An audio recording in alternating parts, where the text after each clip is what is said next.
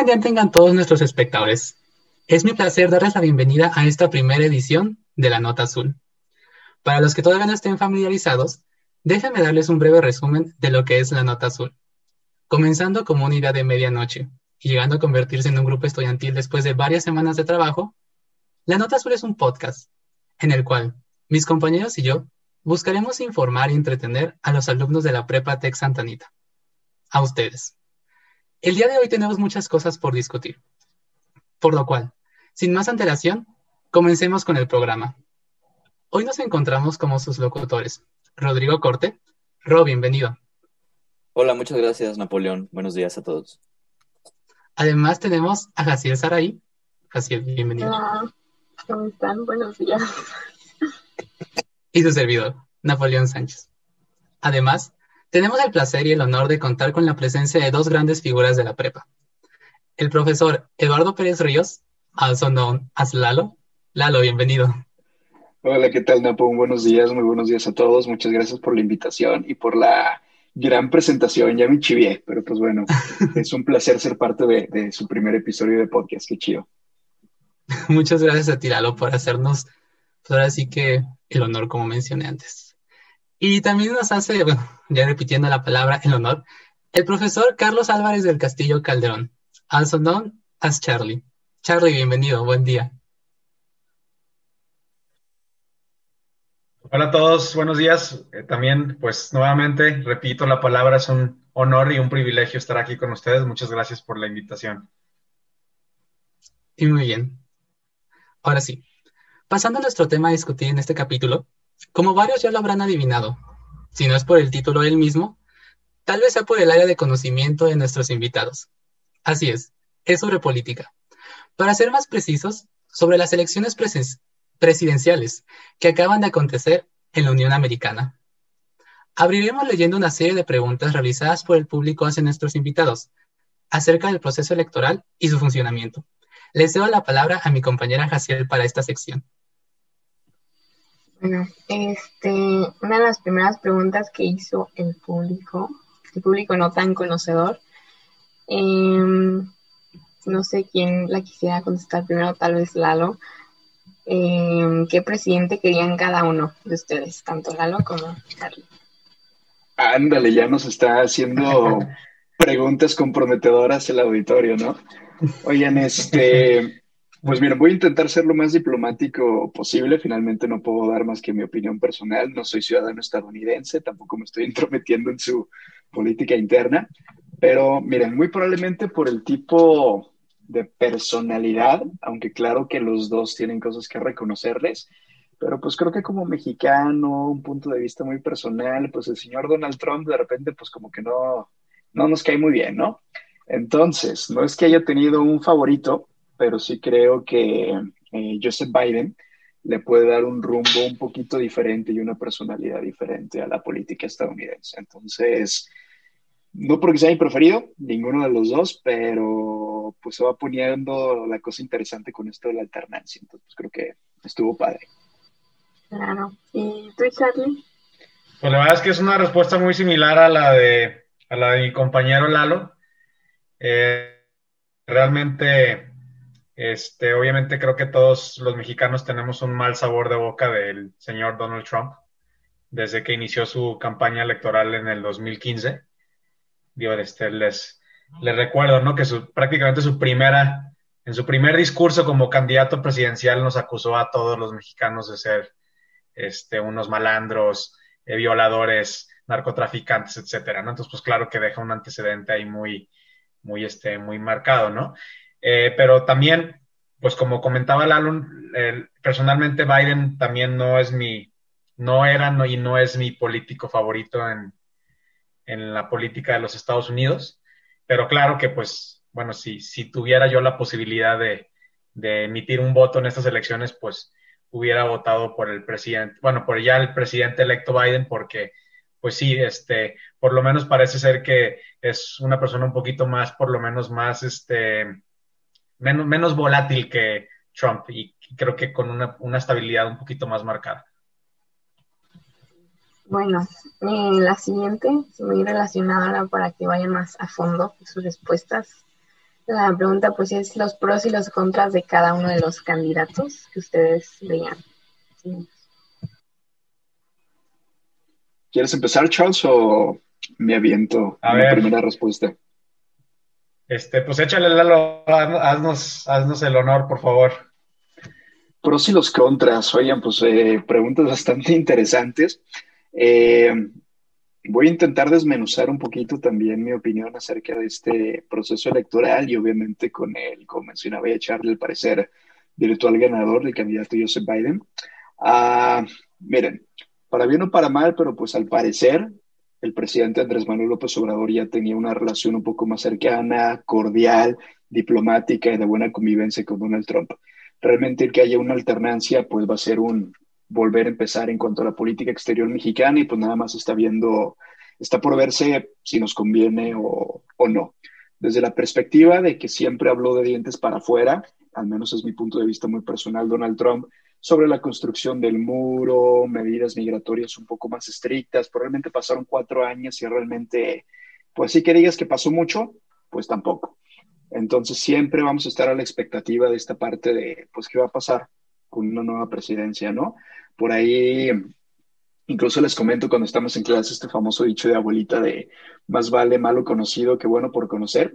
También no crean, tradicionalmente los candidatos o los presidentes demócratas pues han tenido sus políticas medio pesadas eh, respecto a Latinoamérica, respecto a la migración mexicana, entonces pues vamos a ver qué, sucede en esa parte que realmente, pues dependiendo de cómo lo veamos, pues termina siendo un pro o un contra definitivamente, ¿no? Realmente, eh, independientemente de quién haya ganado, el sabor de boca que me deja esta elección, que realmente es algo súper negativo para la sociedad estadounidense, pues es una completa división, ¿no? Si realmente ven los resultados de la elección, oficiales o no, pero realmente hay una división del país mitad y mitad. Eh, Joseph Biden, el candidato más votado en la historia de su país, lo cual ya es decir bastante en cuestiones históricas, pero también hay que dimensionar que Donald Trump se le queda apenas con poquititos votos atrás y realmente lo que es de llamar la atención es que votaron en esta elección más personas por Donald Trump que hace cuatro años cuando llegó a ser presidente. Eso simplemente señal del país está completamente dividido. Es básicamente como dos estados o dos naciones intentando ponerse de acuerdo para tener un mismo presidente, lo cual pues no va a estar chido para la, la sociedad estadounidense en el futuro. Y a grandes rasgos, pues ahorita vamos desmenuzando más comentarios, pero pues por ahí va la, va la cosa en cuanto a aspectos positivos y aspectos negativos, ¿no? ¿Tú qué opinas, Charles? Sí, bueno, este, primero que todo, creo que sí es importante recalcar lo que, lo que comenta Lalo. Este, para mí, para mí lo más negativo y una de las características que más vamos a recordar de la presidencia del señor Donald Trump es que prácticamente su presidencia significó una división social en Estados Unidos que no se veía desde la década de los 60 cuando fue todo el movimiento civil por parte de, este, de, las comunidades afroamericanas. O sea, realmente eh, es impresionante cómo, cómo, el racismo oculto de muchos eh, sectores de la sociedad norteamericana en la presidencia de Donald Trump atrevieron a, levantar sus voces y a, prácticamente pues a, exponer su, su, racismo, ¿no? O sea, para mí, para mí eso es lo que, lo que va a quedar como, como la característica más notoria de la presidencia de Donald Trump. Entonces, pues obviamente que gana, que se religiera, significaban otros cuatro años de racismo intenso. Ojo, no estoy diciendo que con que haya ganado Biden el racismo va a desaparecer el 20 de enero cuando sea nombrado como presidente de los Estados Unidos, pero sí es muy importante, o yo, yo creo que, que por lo menos afortunadamente ya no va a haber un líder que va a estar, a mi punto de vista, incentivando eh, cuestiones raciales ¿no? este, y racistas. Entonces, pues eso, eso para mí es una, uno de los, de los puntos buenos de que pues haya, este, pues digamos, eh, perdido. ¿no? Y pues como también, sumando lo que, a lo que dice Lalo, la relación con México es muy interesante, porque de hecho, aunque no lo creamos, pues inclusive yo creo que lo, hemos estado viendo, eh, presidente López Obrador ni siquiera ha querido felicitar a Biden. Eh, parece ser que la, que la presidencia mexicana inclusive buscaban una, una victoria de Donald Trump, ¿no? ¿Por qué? Porque pues el gobierno mexicano, por lo visto, ya sabe cómo trabajar con Donald Trump. ¿no? O sea, este, también no estoy diciendo que sea bueno, pero por lo menos ya encontraron como la manera de, digamos, satisfacer al, al, presidente más importante, nos guste o no, de todo el mundo, ¿no? Este, y pues sí, parece ser que hay una relación buena entre Trump y, y López Obrador, que era algo que yo creo que pocos esperábamos. Este, por ejemplo, hace unos años el presidente López Obrador escribió un libro muy famoso que se llama Oye Trump, este, criticando a Trump y todos pensábamos que cuando llegara López Obrador a la presidencia, las, eh, digamos, las este, relaciones diplomáticas entre ambos países iban a desmoronar este, y que iban a ser muy malas y pues parece ser todo lo contrario, ¿no? O sea, parece, parece ser que hay una relación muy estable entre ambos, entre ambos líderes, que la verdad es que a mí se me hace sinceramente algo bueno. O sea, nos, nos guste o no, México depende y Estados Unidos depende mucho de, o sea, tenemos una relación muy de, interdependencia. Entonces, la verdad es que sí nos conviene estar bien con Estados Unidos, a pesar de que tengamos esta figura tan polémica en la presidencia, ¿no? También, no estoy diciendo que la presidencia de Biden va a significar un deterioro de la, de la diplomacia y de la buena relación que hay ahorita entre México y Estados Unidos, pero sí, también recalcando eh, lo que comentaba mi compañero Lalo, pues sí, pues una presidencia Biden es volver a empezar, ¿no? Y este, sí, también creo que es importante comentar que, que, los demócratas, como, como bien comenta Lalo, han sido, han sido duros con México, ¿no? Especialmente en cuestiones de tratados, en cuestiones, por ejemplo, de cuidado de, este, de condiciones laborales, cuidado de, este, acuerdos comerciales. Los demócratas han sido, duros con México.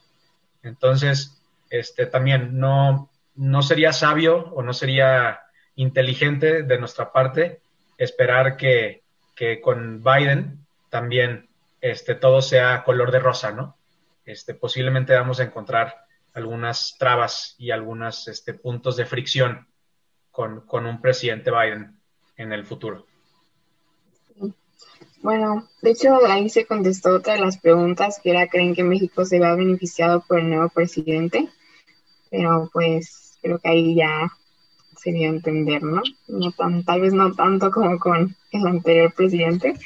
Eh, la siguiente, pues, habla más acerca de su opinión acerca de Biden, que es Mm, creen que Biden es un buen político, o sea, si creen que es corrupto o algo por el estilo, y cuál es la primera acción importante que creen que haga Biden como presidente. También pregunta, pregunta bastante interesante. Por ahí, eh, Charlie también ya pues comentó un poquito, comenzó a sumarse una perspectiva o también un punto de vista. Miren, el señor Joseph Biden es un político muy experimentado, con mucho recorrido en diferentes puestos de, elección popular, cargos públicos, eh, vicepresidente durante la presidencia de Barack Obama, pero al menos desde un punto de vista muy personal también me dejaría quedar muy claro que creo que es uno de los peores candidatos que podían haber escogido, eh, para que pudo haber escogido el Partido Demócrata, ¿no? Si es un político que carece de liderazgo, creo yo. Muchas personas incluso lo, denotan un poco antipático. No deja de ser verdaderamente un representante más de este, pues vamos llamando así, un patriarcado conservador proveniente de la clase élite eh, blanca, por llamarlo de alguna manera, y pues en ese sentido creo que también se va, se va a llevar con bastante retros a lo largo de su, de su presidencia, ¿no? Se trata también ya de una persona mayor, lo cual, aunque él mismo lo ha declarado, seguramente de todos modos no le hubiera alcanzado para estar ocho años dentro de la Casa Blanca, y sencillamente se trata de un candidato, un presidente de transición. ¿Transición hacia qué? Eso es donde se va a poner interesante. Realmente las elecciones dentro de cuatro años van a ser las chidas, las meras meras, por más historia que ya hemos vivido. Me voy adelantando un poco, pero eh, Kamala Harris, primera vicepresidenta mujer en la historia de los Estados Unidos, también proveniente de, eh, raza negra, eh, combinación también de descendencia asiática. Y realmente para lo que le está apostando la sociedad estadounidense es una continuidad de un periodo de cuatro años, muy probablemente poniendo a Kamala Harris como la primera mujer presidenta de los Estados Unidos, ¿no? Y en ese sentido, eh, pues veamos qué pasa. Van a ser cuatro años de transición de la presidencia de Joseph Biden a volver a estabilizar un poco la sociedad estadounidense, a tratar de, eh, pues, dirigir para limar asperezas, para limpiar un poquito los rencores de los que ya nos, nos está platicando un poquito Charlie, y pues la cosa se va a poner interesante en el futuro, ¿no? Por ahí, por ahí va mi respuesta más que nada. ¿Y tú, Charlie, qué opinas? Sí, bueno, eh, es un hecho que Joseph Biden es el presidente, o bueno, es, va, a ser el presidente que llega a la oficina oval con el mayor año de, de experiencia política. O sea, Joseph Biden lleva siendo una figura política en los Estados Unidos desde la década de los 70. Fue senador durante más de 30 años representando al estado de Delaware y este, la verdad es que fue un, fue un senador que eh, en su momento como, como senador fue un senador muy, muy respetado y muy querido, y de los pocos senadores que realmente lograba eh, hacer acuerdos entre el Partido Demócrata y el Partido Republicano. O sea, de hecho, muchos eh, senadores de alto perfil del Partido Republicano realmente tienen una relación muy buena y ahora sí que de compas con, Joseph Biden. Esa es una gran ventaja que tiene él, ¿no? O sea, que, realmente sabe cómo lidiar con el Senado y él todavía tiene, digamos, unos aliados muy importantes en el Senado. Eso es algo que le va a ayudar muchísimo en su, que le podría ayudar mucho en su presidencia, ¿no? Pero también, eh, debido a esta larga carrera política que tiene, el, eh, que tiene Joseph Biden, también es una, también hay algunos puntos que pueden jugarle este, como una gran desventaja, ¿no? Se, me ocurren dos, cosas. En 1994, él fue el arquitecto de una ley federal este, criminal este, para, para, cuestiones este, criminales que prácticamente llevó a que fuera mucho más fácil encarcelar a sospechosos o, digamos, a, personas que simplemente habían sido arrestadas eh, por, por, cuestiones de, de, este, de, de romper la ley en cuestiones menores, ¿no? Eh, que no sé, que pasarte un alto, que este, pagar con un billete falso, algo así, o sea, cosas, cosas mínimas, ¿no? Y esto llevó a que este, hubiera un gran grado de, de, encarcelamiento, especialmente de la comunidad afroamericana. Entonces, eso es, eso es un punto muy negativo que tiene, que tiene Biden. Y otro punto es que fue el demócrata, el, el mayor demócrata que apoyó al presidente Bush en la guerra este, en Irak en el 2003. Entonces, ¿a qué voy con esto?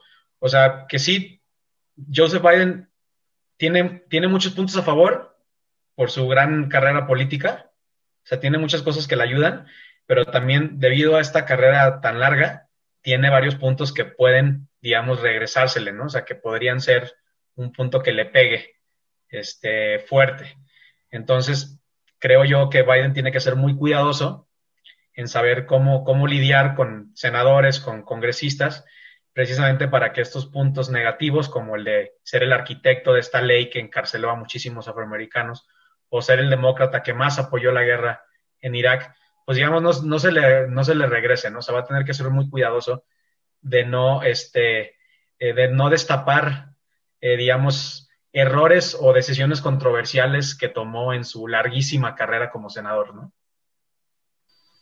Sí, bueno, muy interesante todo lo que acaban de mencionar. Eh, ahora moviendo como a otro, otra área, no tanto de Biden. Eh, la pregunta es que si el colegio electoral hubiese ido en contra del voto popular de nuevo, ¿qué efecto creen que hubiera tenido en Estados Unidos?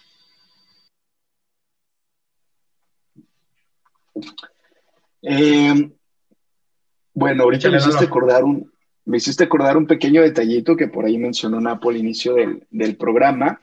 Sí valdría la pena y para que el auditorio lo conociera, hacer como esta distinción en cuanto al proceso electoral en los Estados Unidos, ¿no? A diferencia de cómo nosotros elegimos a nuestros gobernantes en México, y probablemente a diferencia de prácticamente todas las democracias en el mundo, los Estados Unidos funcionan de una manera peculiar, ¿no? Existe un proceso electoral mediante el voto popular, que es el voto popular tal cual como lo entendemos, voto por voto, casilla por casilla. Los ciudadanos durante la jornada electoral salen a votar, tachan en una papeleta, vamos haciendo la similitud a lo que tenemos en México y tachan en una papeleta quién es su candidato preferido, se cuentan todos los votos y se suman toda la, la mayoría de los votos contados.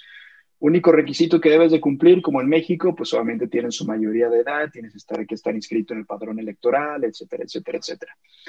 Pero finalmente, quien toma la decisión para poder elegir a un nuevo presidente en los Estados Unidos es esta institución llamada el Colegio Electoral. El Colegio Electoral es un grupo de personas representantes de los diferentes estados, que realmente cada estado tiene diferentes o una diferente cantidad de representantes dependiendo de su tamaño, tamaño de población, importancia económica, etcétera, etcétera, etcétera, quienes realmente son los que terminan seleccionando a quien se convertirá en nuevo presidente de los Estados Unidos.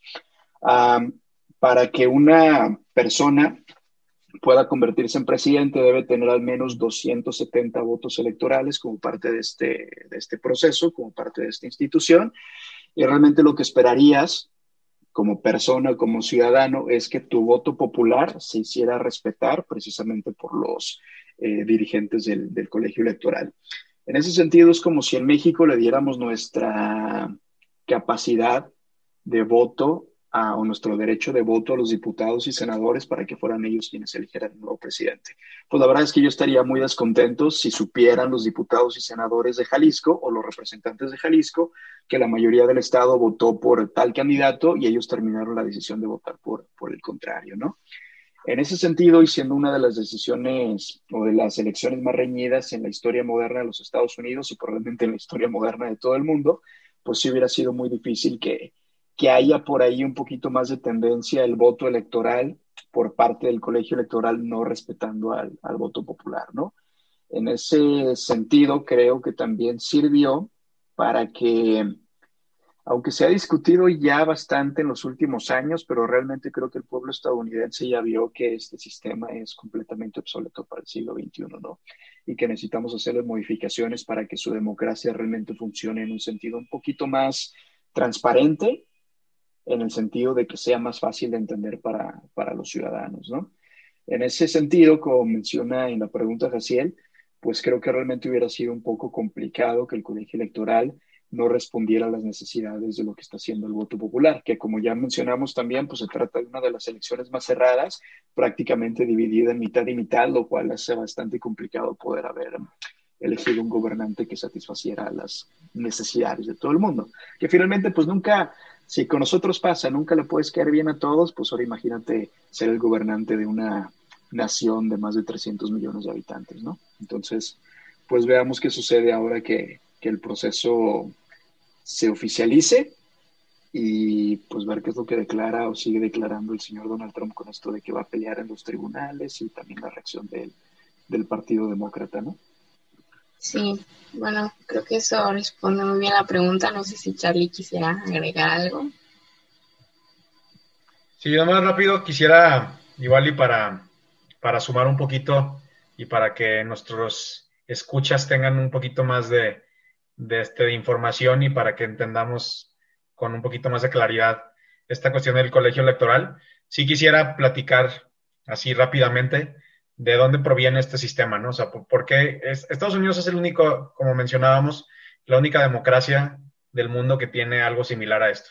O sea, ninguna otra democracia europea, este, americana, este, asiática, africana, lo que ustedes quieran, tiene algo ni siquiera similar a lo que hay en Estados Unidos con el colegio electoral.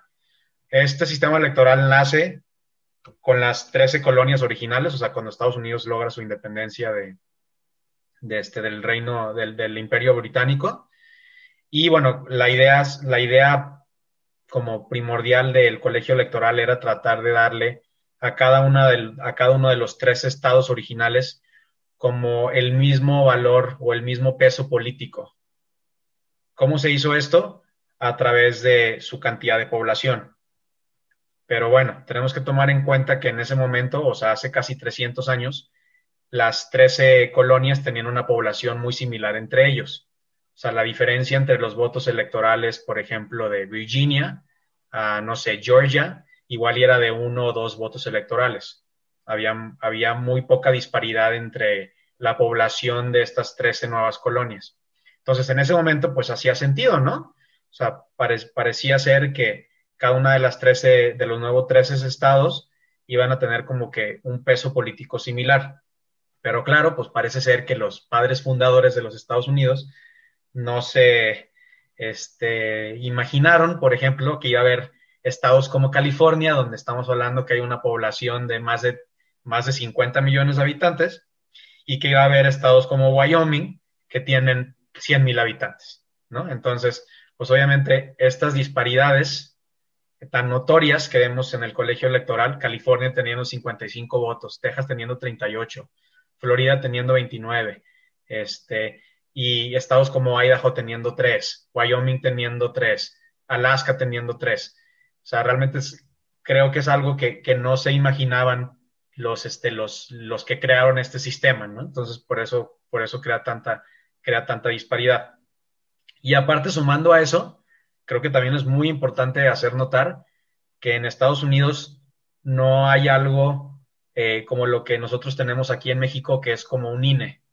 O sea, no hay un, no hay un ente federal que regule las elecciones.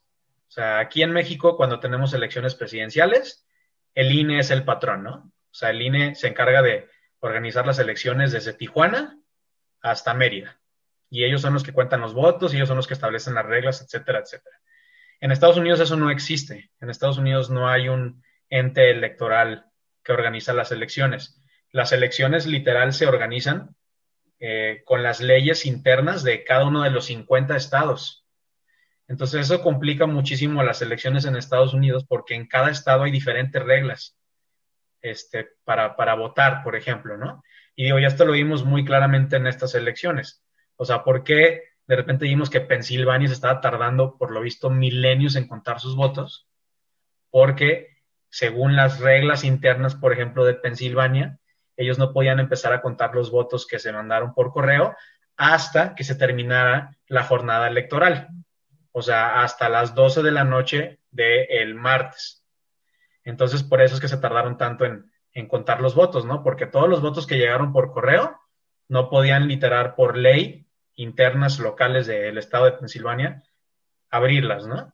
Entonces, este, esta cuestión de, del colegio electoral, de si las leyes internas de los estados deben de ser las que organizan las elecciones, es algo que créanme que cada cuatro años que hay elecciones en Estados Unidos, se, o sea, se preguntan miles de personas, ¿no? O sea, cada, cada, cada vez que hay elecciones presidenciales, pase lo que pase, o sea, gane quien gane, siempre se van a encontrar en los mayores portales de noticias de Estados Unidos el cuestionamiento de qué hacemos con el colegio electoral, qué hacemos con las reglas internas de los estados. O sea, siempre se abre esta discusión sobre cómo tratar de hacer las elecciones más democráticas, si lo quieren ver así. Y pues la verdad es que al final pues nunca pasa nada, ¿no? O sea, nomás es, ay, sí, está súper chafa esto y hay que modificarlo. Y todo queda igual y el siguiente, en los siguientes cuatro años vuelve a pasar lo mismo. Y así no la hemos llevado prácticamente desde, desde los 50 prácticamente, ¿no? No, pues creo que ya después con tanta información nuestros escuchas ya van a tener como un poco más un poco más de claridad de cuando hablemos más del tema y pues esa fue la última con la que cerramos esta sección. No sé si Napo quiera continuar con sus preguntas más expertas. Y bueno, sí, ahora sí que nuestros el público se adelantó con las preguntas que teníamos planteadas, pero bueno, no hay problema. Digo, rescatando mucho de lo que ahorita estábamos platicando y nos estaban diciendo Lalo y Charlie, a los que mi primera pregunta iba a ser si consideraban que el colegio electoral era un sistema obsoleto. Digo, Lalo ya nos la contestó de manera muy explícita diciendo que sí lo es, pero bueno, más o menos para poner al público un poquito en contexto hacia dónde iba, quiero decir la siguiente declaración. Los republicanos han ganado el voto popular en las elecciones presidenciales solo una vez en los últimos 20 años, y sin embargo han controlado la presidencia por 12 de esos 20 años. El inicio del siglo marcaría esta tendencia de elección entre George W. Bush hijo, candidato republicano, y el expresidente demócrata Al Gore, en el cual este último, el candidato, demócrata, ganaría, la, ganaría el voto popular por más de 500 mil boletas, pero no alcanzaría para llegar a la presidencia. Y creo que el ejemplo que más tenemos presentes todos es el de la elección entre el actual presidente Donald Trump y la exsecretaria de Estado demócrata Hillary Clinton, donde la última nuevamente demócrata volvería a ganar el voto popular, pero esta vez por, por más de 3 millones de votos, pero no le alcanzaría para llegar a la Casa Blanca. Ahora sí, lo que quiero que más o menos nos vayamos y nos preguntemos es, ¿podemos decir que el sistema del voto electoral sí se encuentra obsoleto en cierto sentido? Pero, por ejemplo, en la elección entre George W. Bush hijo y el demócrata Al Gore, que se decidió por tan solo cuatro votos electorales, hablamos de que estados más pequeños, como lo pueden ser ambas Dakotas o Montana, que tan solo como nos comenta Charlie, tienen tres votos electorales entre cada uno, pues tienen más representación ya que obligan a que los candidatos, pues ahora sí que den más atención a esos estados para ir rescatando esos poquitos votos electorales. Podremos decir que todavía tiene algo bueno el sistema del voto electoral. No sé qué piensen. Si quieres empezar tú, Charlie, te veo algo ansioso. Híjole, es una, es, una, es una pregunta, yo creo que extremadamente compleja y difícil de, este, de contestar, ¿no? O sea, les digo, este, lo, lo, que les comentaba, ¿no? Justamente el ejercicio que hizo ahorita Napo, de decirnos, por ejemplo, a ver, en tales elecciones pasó esto, en tales elecciones pasó esto, ¿qué hacemos con el colegio electoral? Es precisamente lo que comentaba previamente, ¿no? Algo que vemos cada, prácticamente cada, cada cuatro años. Yo ahora sí que retomo lo que les comentaba, ¿no? O sea, la, la cuestión del colegio electoral es difícil de resolver. Este, primero que todo, porque los estadounidenses en su política tienen este como, esta como creencia de que todas las reglas, inclusive la misma constitución, son inmodificables. O sea, de hecho, la constitución de Estados Unidos no se puede tocar por nada del mundo. No hay manera de modificarla, que es, por ejemplo, algo muy, muy, digamos, este, como básico de la política de México, ¿no? O sea, la Constitución de México se modifica, no sé, ¿qué les gusta? Cinco o seis veces por año, si me estoy viendo con la, con la mano bajita. Y la Constitución de Estados Unidos prácticamente ha sido la misma desde 1781. O sea, es, es, es inmovible, ¿no? Entonces, y todas las reglas que estipula no se mueven, digo, se pueden agregar enmiendas para irla como actualizando, pero como quien dice, hay mucho respeto, o, o, sea, en, en, el ámbito político de Estados Unidos hay como, como este, como alto grado de, de los documentos legales son inmovibles y para hacerles una modificación o para hacer una enmienda o para hacer algún, algún tipo de, de cambio, créanme que es una odisea total, ¿no? O sea, porque hay muchos, por ejemplo, congresistas, senadores puristas que dicen, no, o sea, no hay manera de que podamos modificar las reglas de nuestro país porque así como están ya son perfectas y no hay necesidad de moverlas. Entonces, a, a, todo, a todo lo que voy con esto es, o sea, la complicación de que si consideramos el colegio electoral obsoleto o no, realmente el, el cre creo que muchos norteamericanos estarían de acuerdo en que igual y sí parece ser un sistema muy obsoleto, pero aquí la bronca es que parece ser que que lograr un cambio o, lograr, por ejemplo, quitar el colegio electoral, a mi punto de vista, es prácticamente imposible en los Estados Unidos, ¿no? O sea, no hay manera de que, de que se modifique. O sea, por, porque, pues, como ahorita comentaba Napo, ¿no?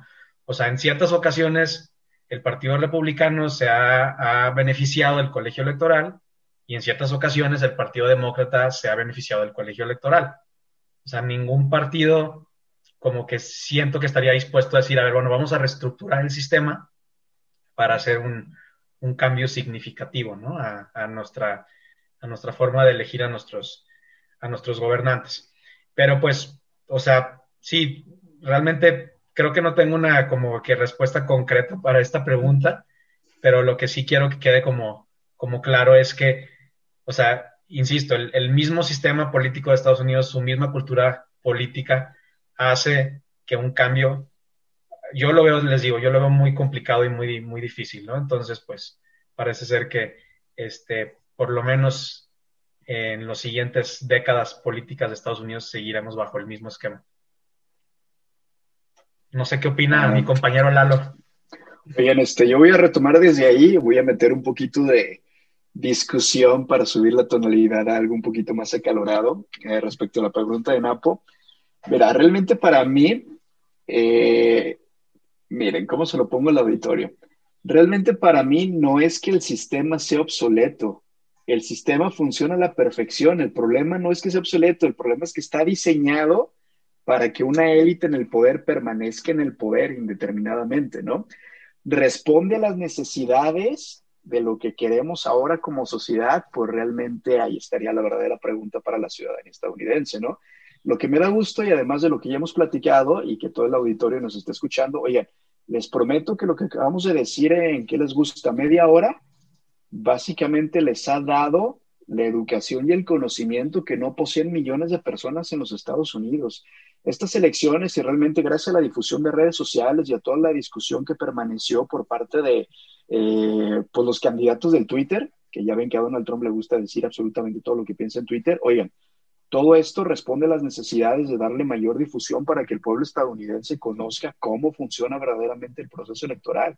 La mayoría de las personas todavía, incluso el día de hoy, después de este desmadre electoral, pensaban que el voto popular era completamente efectivo como lo conocen las demás democracias en el mundo, ¿no? A lo mejor como lo han escuchado, cómo funciona en México, cómo funciona en Europa, y de repente cuando le planteas, oye, pues es que el voto electoral decidió otra cosa, o se ha dado el caso como los ejemplos que ya vimos dio Napo, donde, oye, las personas votaron por la señora Hillary Clinton para convertirse en presidenta, pero ganó otra persona. ¿Por qué? Ay, pues es que nuestro sistema funciona un poquito diferente. Este tipo de, de estructura, para mí, punto de vista muy personal, solamente está perpetuando algo que no permite que se que haya disrupción o que se interrumpa el establishment y lo que quiere el status quo. ¿Qué nos demostraron hace cuatro años los estadounidenses? Que gracias a cómo funciona el colegio electoral, los Estados Unidos no están preparados para tener una mujer presidenta. Eso es lo que tenemos que, cambiar, sea con colegio electoral, sea modificándolo completamente bajo el voto popular. Eh, y como menciona Charlie, oigan, la constitución de los Estados Unidos, lo que estipularon los padres fundadores, lo han visto hasta en las películas, está casi casi inscrito como las sagradas escrituras, ¿no? Parece hasta como la Biblia. No sé todo que es imposible siquiera pensar que vamos a reformular una reestructura de eso. ¿Por qué? Eh, ¿A quién está conveniendo eso? ¿Qué tipo de élite se está perpetuando bajo este funcionamiento? Ahí es lo que deberíamos de preguntarnos. Bueno, sí, digo, hablar acerca del colegio electoral y todas las elecciones es algo complejo de hacer. Digo, y eso que ahorita nos estamos adentrando también a hablar acerca del Senado y cómo funciona en Estados Unidos, pero eso será para, para otro momento más complejo. Pero bien, ahora sí vayamos a hablar acerca de lo que creo que la mayoría del auditorio tiene pues, más presente, las elecciones que acaban de acontecer. El día de ayer los principales medios de comunicación declararon la victoria del candidato demócrata Joe Biden sobre el actual presidente Donald Trump. Con esto, Trump se une a la lista de los one-term presidents, presidentes que solo sirvieron un término y no ganaron su elección. Con esto se une a Herbert Hoover, quien sirvió durante la caída de la bolsa de valores, Gerald Ford, quien solo fue presidente por la renuncia del presidente Richard Nixon, Jimmy Carter, quien, sirvió una quien sufrió una serie de problemas con los precios del petróleo y la revolución iraní, lo cual puso pues muy difícil su elección. Y por último, George H.W. Bush padre, quien perdería su quien perdería su reelección contra el popular candidato Bill Clinton.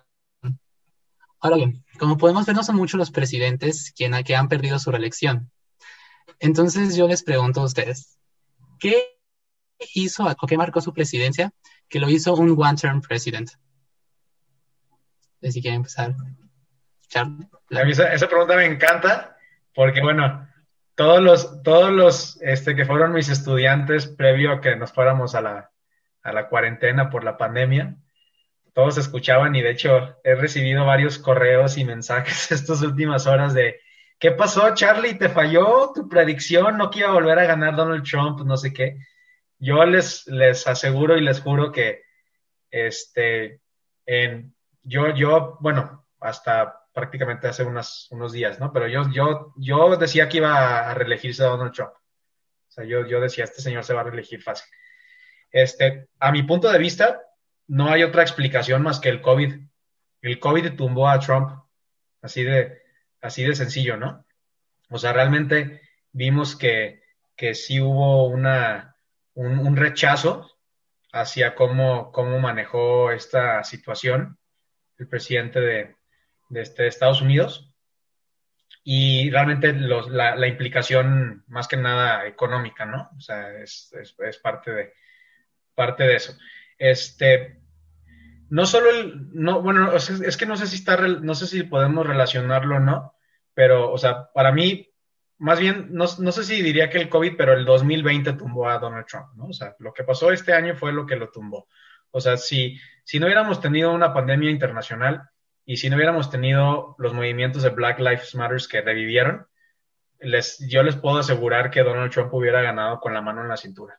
O sea, realmente él llegó a principios del año como un candidato muy fuerte, muy fuerte para, para reelegirse, pero insisto, la pandemia lo, le, pegó fuerte y todos estos movimientos sociales que todos hemos visto, ¿no? De Black Lives Matter debido al, a la muerte de George Floyd y de otros, otros este, miembros de la comunidad afroamericana, que ojo, este, también como que a veces se nos olvida y, sumando a lo que comentábamos al principio de, del programa, este, de hecho, el movimiento Black Lives Matter nace durante la presidencia de Obama, en el, en el 2012.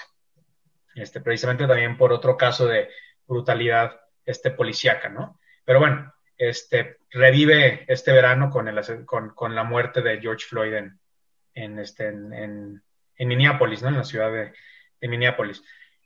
Este, yo siento que, que, Trump sí tuvo una verdadera, este, muy mala gestión del, del COVID y una muy mala gestión del resurgimiento de estos, de estos este, protestas eh, sociales, ¿no? Y de este, de este tipo de, de, cuestiones eh, de, de busca de lucha social. Yo siento que eso fue lo que lo tumbó. Porque, por ejemplo, digo, en el área que me especializo en las elecciones en política exterior, la verdad es que nos guste o no, Trump cumplió con muchísimas de sus promesas de campaña. O sea, si, insisto, si no hubiera sido por este año, él, se hubiera podido llegar al 3 de noviembre diciendo, miren todo lo que hice y miren todo lo que hice bien. O sea, en política exterior, por ejemplo, prometió que iba a sacar a Estados Unidos del Acuerdo de París de cambio climático y lo hizo. Sacó a Estados Unidos del Acuerdo de, Irán y lo hizo. Prometió que se iba a renegociar el Telecán, lo hizo. Este, prometió que iba a acabar con el Estado Islámico y prácticamente lo hizo este, también eh, logró que muchos países de Medio Oriente empezaran a tener un acercamiento diplomático con Israel. O sea, realmente en cuestiones de política exterior, Trump fue un presidente exitoso, eh, me refiero exitoso en que cumplió sus promesas, ¿no? O sea, igual y tuvo algunas decisiones controversiales, como, como lo fue durante toda su presidencia.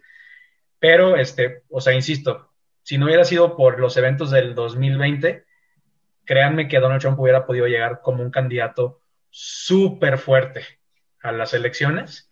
Y yo creo, bueno, que era mi predicción que yo decía que, iba, iba a volver a ganar. Me, falló mi bola de cristal ahí como que tuvo un, una, tuvo ahí una, una, una falla técnica. Este, pero sí, o sea, indudablemente el COVID y los movimientos sociales del 2020 fue lo que, lo que causaron que eh, Trump se uniera a este grupo de los presidentes de One Term Este, nada más para complementar, digo, ya Charlie respondió a la pregunta, estoy completamente de acuerdo con su análisis, pero oigan, realmente, y a las pruebas nos remitimos, ¿puede, ¿podemos decir que Trump sea un candidato perdedor, obteniendo 71 millones de votos? Oigan, la neta es que... También. Sí, claro, o sea, es, es uno de los presidentes, uno de los candidatos más populares en la historia de los Estados Unidos, que más personas hayan votado a pesar del 2020 por él en esta elección. La neta es que es, es de decir bastante.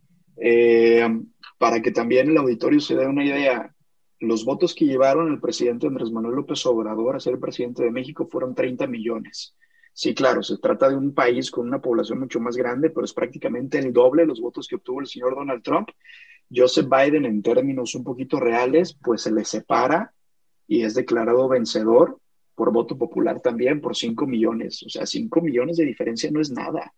es el tamaño de la zona metropolitana de Guadalajara. No que no seamos nada, pero la verdad es que la diferencia es mínima. Y en ese sentido, pues la neta, pues no, no está chido que el país esté así de, así de dividido. Y si ustedes por ahí les da curiosidad y buscan el mapa en Google de los resultados, pues tal cual van a ver la mitad del país pintado de azul, la otra mitad pintado de rojo, y eso es como, como deja la presidencia de Donald Trump a la sociedad de los Estados Unidos. Eh, un solo país, un solo Estado, dividido en dos naciones diferentes por tendencia política, intentándose poner de acuerdo por un solo gobernante, ¿no? Eh, bueno, para Donald Trump poder presumir, cuando hace cinco años, seis años pensábamos que era un chiste que realmente estuviera pensando llegar a la presidencia de los Estados Unidos, cuando era conocido como un magnate del real estate en, en, la ciudad de Nueva York, ya prácticamente en la bancarrota, y que ahora vaya a pasar a la historia como presidente de los Estados Unidos e incluso como uno de los más populares, pues la neta es que, de punto de vista muy personal, yo no lo considero un perdedor.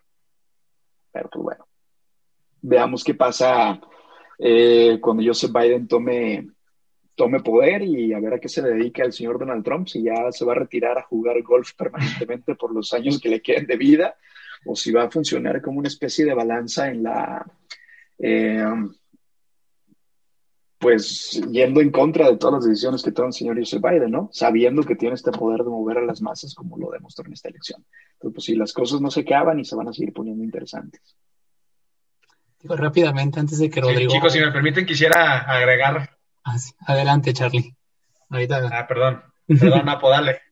Ah, gracias. Nomás, digo, quería agregar rapidísimo, nomás, ahora sí que complementando lo que nos dice Lalo. O sea, acuérdense que que, o sea, como, como dice Lalo, ¿no? o sea, Trump, Trump no va a desaparecer, aunque haya sido un presidente que, que perdió las elecciones, ¿no? O sea, realmente creo que lo que nos enseñaron estas elecciones, o sea, realmente el, el, resultado más evidente de las elecciones del 2020, independientemente de que, de que haya perdido o no Trump, o sea, es el hecho de que su movimiento, o sea, si lo queremos llamar el trumpismo, si lo quieren decir, o sea, está más fuerte que hace cuatro años. O sea, hubo, hubo lugares donde, donde inclusive tuvo más votos que hace cuatro años. O sea, entonces, creo que este, estas elecciones nos demostraron que por lo menos su movimiento político, social, como lo quieran llamar, o sea, no va a desaparecer de la política de Estados Unidos este, por la victoria de Biden, ¿no? Sí, justo, justo mi pregunta eso va lo que acaba de comentarnos Charlie. Así que pregunta de sí o no para no robarle tiempo a Rodrigo. ¿Ustedes creen que Donald Trump se presente a la presidencia en 2024 como el candidato republicano? No. No, yo tampoco. Sí, yo tampoco, aunque hay algunas especulaciones de que lo va a hacer su hijo, Donald, Donald Trump este, Jr., o que la misma famosísima Ivana, ¿no? Este, pero, pero pues, este, quién sabe. Pero él no, sí, yo, yo creo que él no. Ah, pues muy, muy interesantes posturas, la verdad. Me, me estoy entreteniendo mucho con la información que nos dan ahorita. Este, y bueno, y está padre también porque nos van, o sea, nos van como llevando a las siguientes preguntas, estamos como conectando, porque la siguiente pregunta es, o sea, referente a lo que había dicho Charlie. Hasta el día de hoy, el conteo de votos marca que más de 145 millones de personas emitieron su voto, rompiendo récords en cuanto a participación ciudadana, aun cuando el mundo se encuentra en medio de una pandemia. Pero ¿qué nos trajo aquí o cómo ocurrió esto? O en términos más fáciles, ¿qué cambió en la población estadounidense? Si hubo un cambio reflexivo, mental, no sé, ¿qué opinan ustedes? Para mí lo, que llevó precisamente este tipo de participación, Rodrigo, todos, el auditorio, y miren, voy a hacer este símil ah, para los que les gustan los deportes. Los candidatos que nos presentaron los Estados Unidos en esta elección, hagan de cuenta que es como salir a las calles a votar por el Real Madrid o por el América, para que les guste el fútbol. Oye, hay gente que dice, son equipos de fútbol que no te pueden dar X o los amas o los odias. O eres fanático de hueso colorado de uno de estos equipos o de plano lo odias a morir. Y realmente esto fue lo que pasó en los Estados Unidos con esta elección. Donald Trump no te puede dar X, no puedes decir, ay, pues la verdad X si gana Donald Trump o si gana Joseph Biden es, no, o le voy a uno porque odio al otro, o de plano aquí no se hace nada. Y realmente creo que esa es la clave de que haya habido tanta participación ciudadana, de que realmente el pueblo de los Estados Unidos haya querido emitir un voto diciendo, sí quiero que gane este señor y la neta no me dan X todos los demás, pues.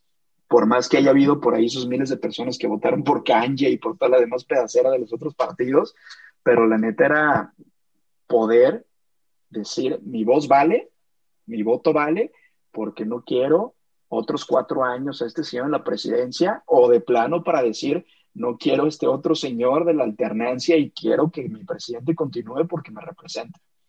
Vámosle llamando nacionalismo electoral, si lo quieren ver de esa manera. Entonces, creo que es la clave de lo que llevó a que haya habido tanta participación.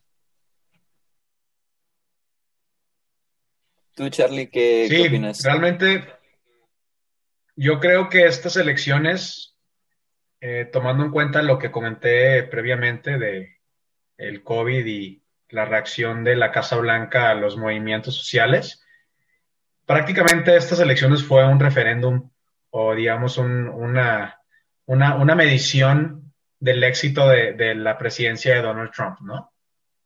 O sea, este, les puedo garantizar que vol volviendo lo mismo, ¿no? Creo que muchos norteamericanos eh, tendrían una postura similar a la que tenemos Lalo y yo de que Biden igual, igual y no era el mejor candidato demócrata, pero muchos, muchos simpatizantes del partido, de, del partido demócrata, yo creo que más bien votaron como de manera de, de castigar o de deshacerse de la, de la presidencia de Trump y no tanto porque querían que Biden se convirtiera en el siguiente presidente de los Estados Unidos, ¿no?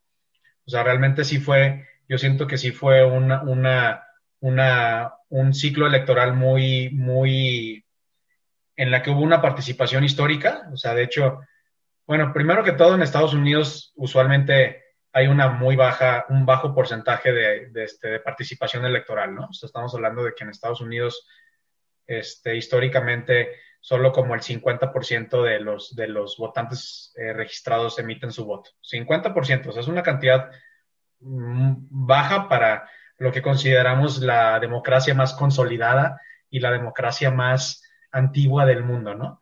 Este, y este año estamos hablando de un 65% de, de, de participación electoral, o sea, es 15% de una elección a la otra es una cosa así, yo creo que nunca antes vista, ¿no? O sea, sí, sí hubo una, hubo una cantidad de, de, este, de, participación mucho más alta que por lo menos en las últimas, no sé, 10 elecciones, ¿no? Este, y o sea, como, como ahorita decía Rodrigo, ¿no? Conectando todo. O sea, yo sí, yo sí creo que este alto grado de, participación simplemente es por lo que pasó en el 2020, ¿no? O sea, por los efectos de la pandemia, por los efectos de estos movimientos sociales. Si el 2020 hubiera sido un año normal y aburridito, eh, hubiéramos tenido una participación también, digamos, eh, baja, ¿no? De, de, de, alrededor del 50% de los, de los este, votantes. Sí, digo, añadiendo a lo que comentaban, muchos, ahorita muchos republicanos, senadores o pertenecientes a este partido han salido a decir que, por ejemplo, Donald Trump pues tiene su base muy definida, hablando pues que la gente que lo sigue es muy pasional acerca de este candidato, que es algo de lo que le faltó pues mucho a Joe Biden. Decían que un candidato que se le podía haber enfrentado más a Donald Trump con una base pasional y con un discurso pues más anti-establishment, pues hubiera sido un candidato como pues el de Bernie Sanders o o ese tipo de gente pues que es más, que genera más ruido en cuanto a sus políticas y pues en todo esto. Pues bueno, nuevamente la participación pues que se generó, pues sí, o sea, la mayoría de los de la gente que votó por Biden, sobre todo los, los votantes más jóvenes, los que igual apenas están votando por primera vez, pues fue más, que, más en contra uh -huh. de Donald Trump que a favor de, de Biden. Entonces, pues sí, Exacto, es algo. Exactamente. Fue una elección muy, muy interesante en cuanto a analizar ese punto en, en, en los candidatos. Y como dice Charlie, eh, ahora sí que el Partido Demócrata pues lo llevó a salvar la pandemia porque entre, bueno, que las encuestas ya sabemos que no son mucho de confiar, pero si tienen a Trump pues muy cerca de la reelección pues antes, de, antes del 2020. Pero bueno, ahora sí que pues lamentablemente se nos ha acabado el tiempo para discutir este tema. Creo que hemos, hemos llegado a discutir bastantes cosas muy interesantes, como comentaban, como nos comentó Lalo, pues el auditorio está más informado que gran parte de la población norteamericana en cuanto a las elecciones. Y pues nada más queda agradecer, agradecerle a Lalo y a Charlie por habernos acompañado durante este primer episodio, en el cual se discutieron puntos muy interesantes y pues como dije, del que creo que todos pudimos aprender algo nuevo. Muchas gracias Charlie y Lalo por su presencia. muchas gracias. Muchas gracias. muchas, muchas gracias a ustedes y pues mucho éxito en este nuevo proyecto. La verdad que qué chido que están poniendo las pilas. Hacer algo así. Sí, muchas gracias, chicos. un, privilegio compartir micrófonos con, con jóvenes tan talentosos como ustedes. Muchas gracias. También, también aprovechando promover el podcast de los tres caballeros, ¿cómo no? de ah, una vez. Claro. Pues claro, porque también Ah, sí, es cierto que luego, el, que luego el Charlie no tiene tiempo para grabar, pero pues bueno, no sé. Ay, sí, ay, sí. Es pura, es pura, carrilla, ya saben cómo somos. Pero sí, ahora que, lo mencionas, Rodrigo, si también les da curiosidad, por ahí búsquenos también Los Tres Caballeros, donde compartimos micrófonos con, con el Freddy discutiendo de, de todo un poco. Con el personaje Freddy Aguilar. Sí, pues la verdad sí les gustó este episodio. Creo que es un poco más a profundidad ya el otro podcast con el que pueden entrarse más cosas. Em, pero bueno, ahora pasaremos a la sección de anuncios tech y de los eventos más recientes y del que nos gustaría hablar un poco acerca de nuestra experiencia en el mismo fue el evento de TechMoon Occidente. Eh, entonces no sé si Ro quisiera empezar contándonos un poco acerca de qué es el TechMoon y cómo fue su experiencia. Pues, ¿qué es el TechMoon? Y mi experiencia, pues, ¿cómo se dice? A mí mm, se me hace un evento muy padre, este, o sea, como tal la idea de, de estar en un módulo de las Naciones Unidas, se me hace una idea bastante, pues, increíble, vaya, pero yo participar en él, la verdad, no lo disfruté bastante. O sea, hice mi, mi investigación y todo, pero, pues, no di todo lo que podía dar y pues bueno, eso fue mi experiencia en el TechMoon. Pues no sé, tú, Napo, ¿cómo te fue? Bueno, pues digo, el TechMoon para algunos pues es algo que es muy, muy emocionante. Digo, hay gente pues como lo llaman los Mooners que ya han ido a quién sabe cuántos moons. Para otros pues es obligatorio, digo, este me, ahora sí que requisito para la calificación. Y, y pues ahora sí que, digo, la experiencia en línea pues no es la misma, pero, pero bueno, creo que se intentó y pues se consiguió y pues fue una experiencia nueva. No sé qué pues opinas tú, Jasi. No, o sea, bueno, para los que no, yo creo que bueno, el TEC eh, es conocido por su Moon, es un gran evento y la verdad creo que lo organizaron muy bien este, porque yo creo que no va a ser nada fácil, pues están como muchos participando en esto, entonces eh, creo que lo hicieron muy bien en cuanto a organización y así. Eh, para mí, pues a mí sí me gustaría repetir el, Moon, solo porque siento que no lo hice tan bien. O sea, creo que nunca había estado en algo parecido, entonces creo que había muchas personas que sí estaban muy preparadas, al menos en mi comité me agarró de sorpresa y dije, ay, no esperaba esto. Em, pero creo que lo podría disfrutar más si lo volviera a hacer ya con más experiencia. Y aparte en presencial, creo que en presencial sí lo disfrutaría más en línea. Como que en línea aparte lo sentí muy rápido.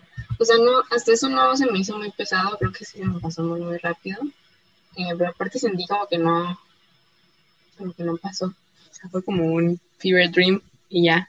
se fue muy, sí, no. totalmente. Si me permiten añadir también, este que, o sea, mi hermana, ella participó antes que yo en un Moon, ella estando en primaria.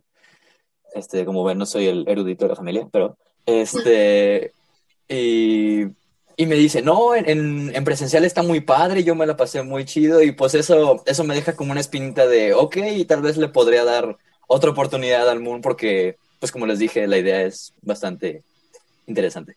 Sí, la verdad sí. Pero, bueno, no sé si quieran agregar algo más del Moon. Eran muy cortas sus opiniones, pero Pues creo que digo, ahora sí que todo, pues todo este año ha sido muy, pues, extra, ahora sí que extraordinario, digo. Este, ahora sí que como comentas, Jaciel, pues el mundo en línea, pues eso, ahora sí que pues, es otra experiencia, digo. La, los de la, la mesa, pues yo creo que le platicaron a todos, pues los que éramos, pues nuevos, pues que no es la misma experiencia, digo, que no, igual no tratar de pensar que eso es el, que lo que hicimos, pues es el mundo como tal, así siempre. Este, porque creo que hubo varios que igual y sí terminamos, pues, pues como con un mal sabor de boca. Ahora sí que, pues, siendo igual y no siendo tan pasionales para eso, o siendo nuestra primera vez, que pues es algo difícil, pues creo que sí fue algo, algo muy, pues, diferente. diferente. Bueno, también como decía, eh, habíamos hablado antes con Charlie, que decía uno o no le gusta para nada los moons o les encantan y quieren repetirlos muchas veces. Tal vez nosotros no fue el caso, pero yo creo que muchas personas pues sí pudieron experimentar eso. Y bueno, eh, concluyendo ya con este nuestro primer episodio, nuevamente pues le damos las gracias a Lalo y a Charlie por habernos acompañado y a la audiencia que nos escuchó, gracias por se quedaron al final, qué buena onda. Eh, y en el próximo episodio, pues haciendo un spoiler, hablaremos acerca de la cruda realidad de la empresa YG en la producción de artistas coreanos. Es un poco controversial ese tema, pero tendremos también distintos locutores que esperamos que se animen a conocer. Y pues hasta la próxima. Y recuerden, la nota azulada siempre a su lado.